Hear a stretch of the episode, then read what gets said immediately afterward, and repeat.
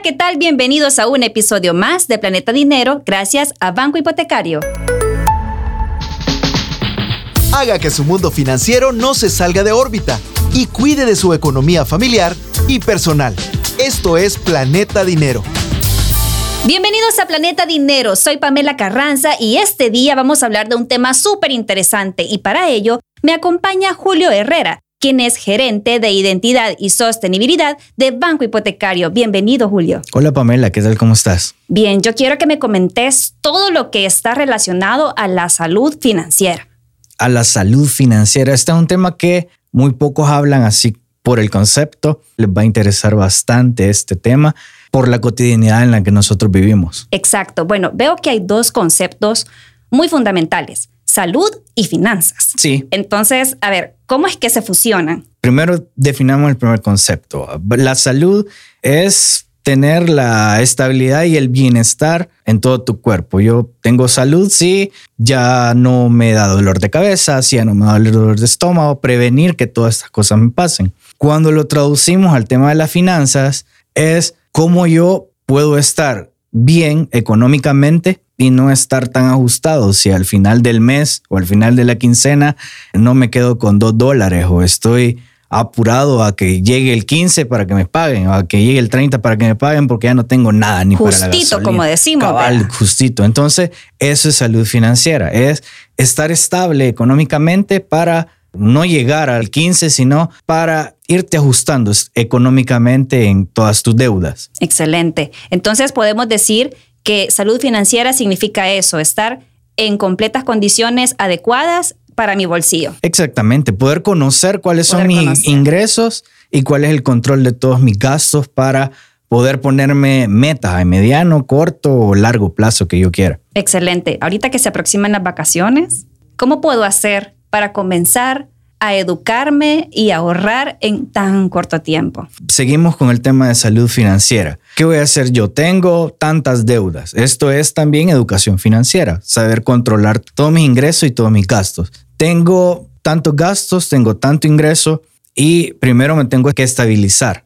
Tengo que ver cuáles son mis gastos más pequeños, cuáles son mis gastos hormigas. Luego vamos a hablar de gastos hormigas para que más o menos sepamos qué es y cuáles son mis gastos fijos, por ejemplo. De aquí voy a ir sacando todas las cosas que yo no necesito.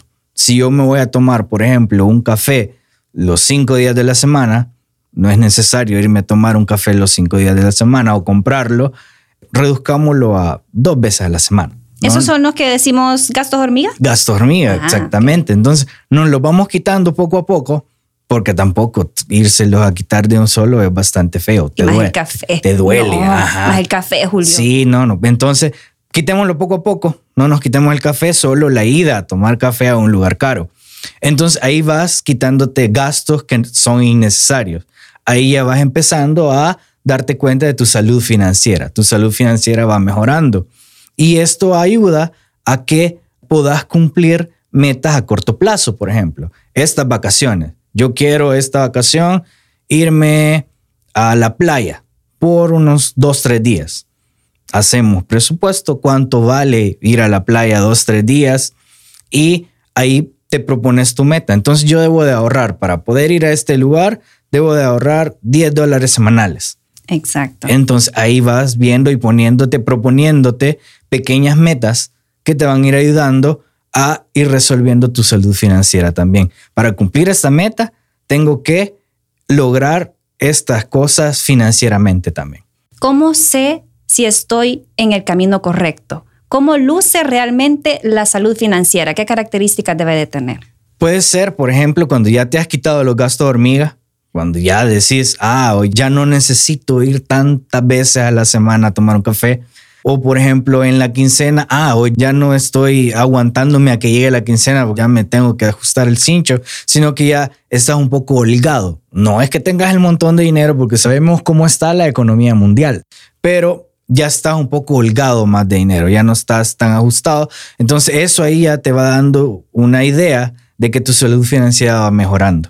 Ok, mencionaste también un concepto bastante importante, el famoso presupuesto. ¿Cómo lo incorporo a mi salud financiera? Ese lo vamos a abordar en algún tema más adelante, obviamente, pero cómo lo voy abordando es, ahorita hay aplicaciones en, el teléfono que me ayudan a ir viendo mi presupuesto, cuánto ingresa de dinero a mi presupuesto y cuánto yo voy gastando. Y dentro de estos gastos, ¿cuáles son? Gastos fijos, que yo, debo de pagar la luz, debo de pagar el agua, debo de pagar mi casa, puede ser alquiler o el pago de mi casa fijo. Y cuántos son gastos que van variando. La gasolina, por ejemplo, va variando. Y cuáles son mis gastos hormigas. Cuáles son estas cositas pequeñas que yo voy gastando y que muy probablemente yo no necesite. Veo que esto está muy relacionado con la palabra control. Control, sí, te tenés que controlar. Tenés que saber cuándo gastar y cuándo no, sobre todo en ocasiones en las que, por ejemplo, yo soy loco gadgets. Veo un gadget y me pregunto, ¿necesito este gadget para mí?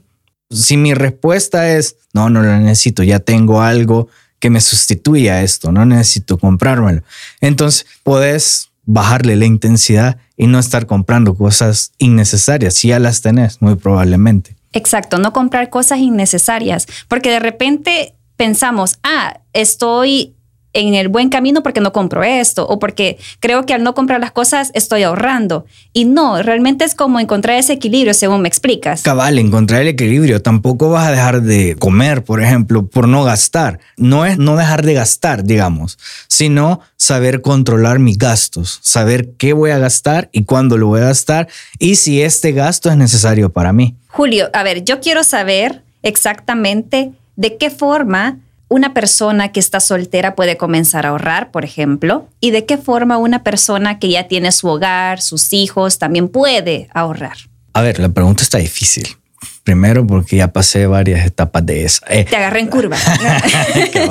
no, eh, por ejemplo, una persona soltera puedes empezar a ahorrar dejando de salir tanto. Si salías todos los días de la semana, solo salí uno no salgas todo, bajarle la intensidad también a eso. Buscar el equilibrio, como habíamos dicho antes, buscar el equilibrio de estas cosas. Y creo que la parte de cuando estás casado, ya tienes hijos y todo esto, no lo he experimentado, lo de tener hijos y todo esto, pero creo que debería de ser como empezar a buscar también el equilibrio de algunos gastos que vos vas haciendo ya como familia.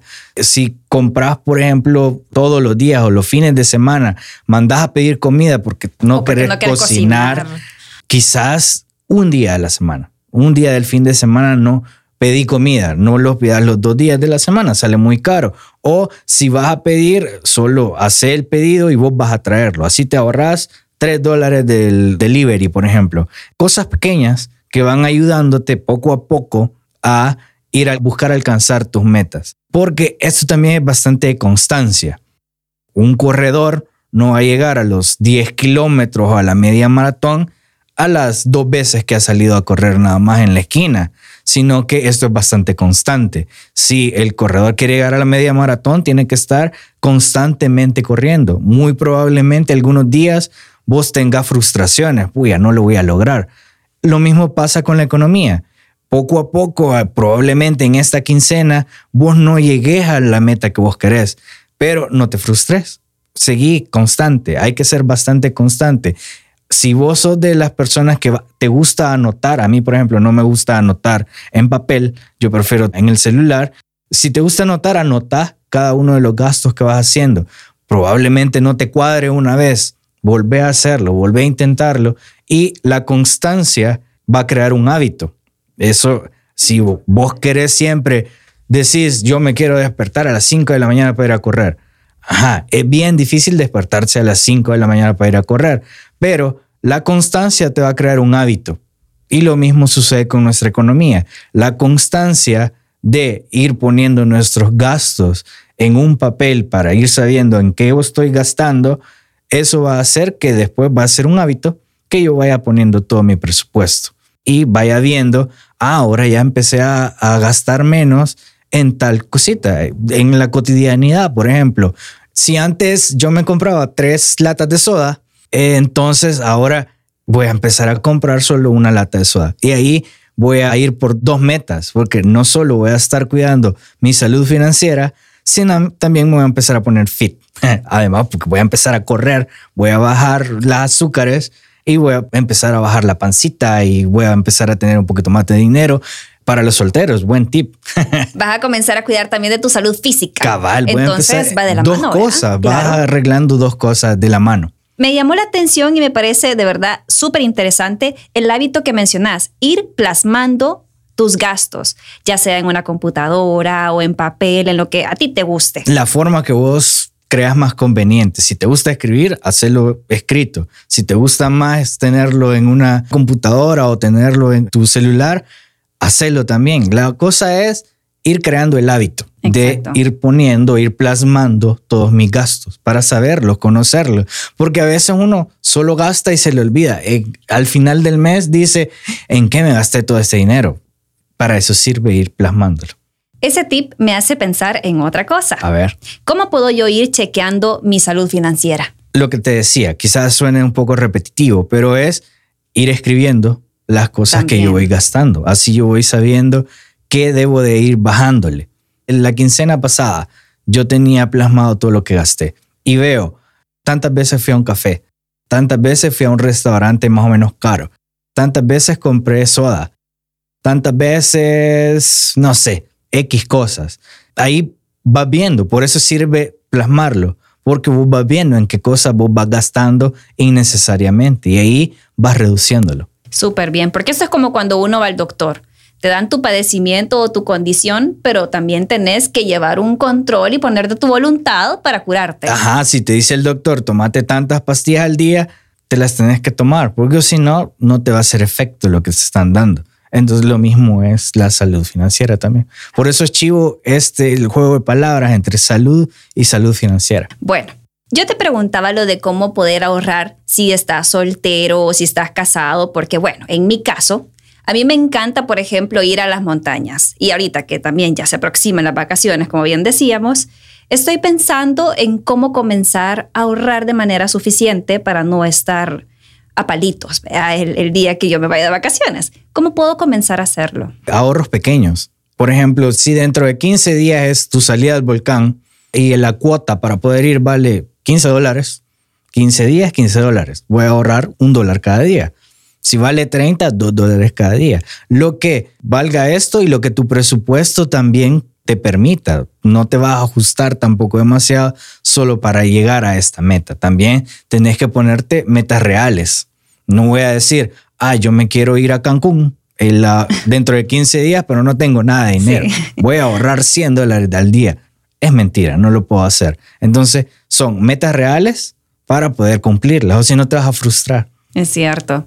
Porque, a ver, ¿hay alguna fórmula que yo pueda seguir para poder manejar mis finanzas en función de un ahorro? Ah, esa te la voy a dejar para el siguiente episodio. ¿Cuáles serían esos tres consejos que podemos destacar de este primer episodio? Vamos a ver. Primero, salud financiera. Si yo estoy saludable y equilibrado, voy a estar bien. Lo mismo sucede con la salud financiera. Debo de buscar el equilibrio financiero con mis gastos. Segundo, si busco el autocontrol, debo de autocontrolarme sobre mis gastos. Voy a pensar si esto que voy a comprar es necesario o no es necesario. Si no es necesario, no lo compro. Y tercero, crear un hábito. Yo voy a empezar a anotar todos mis gastos para poder saber en qué estoy gastando de más. Y esto es crear un hábito también, es ser constante con las cosas. Gracias Julio por habernos acompañado en este Planeta Dinero de Banco Hipotecario. Te esperamos en próximos episodios. Aquí vamos a estar con mucho gusto. Soy Pamela Carranza y esto fue Planeta Dinero, un episodio nuevo todos los viernes. No te lo pierdas. Esto fue Planeta Dinero, el espacio en el que nuestra economía se mantiene en órbita.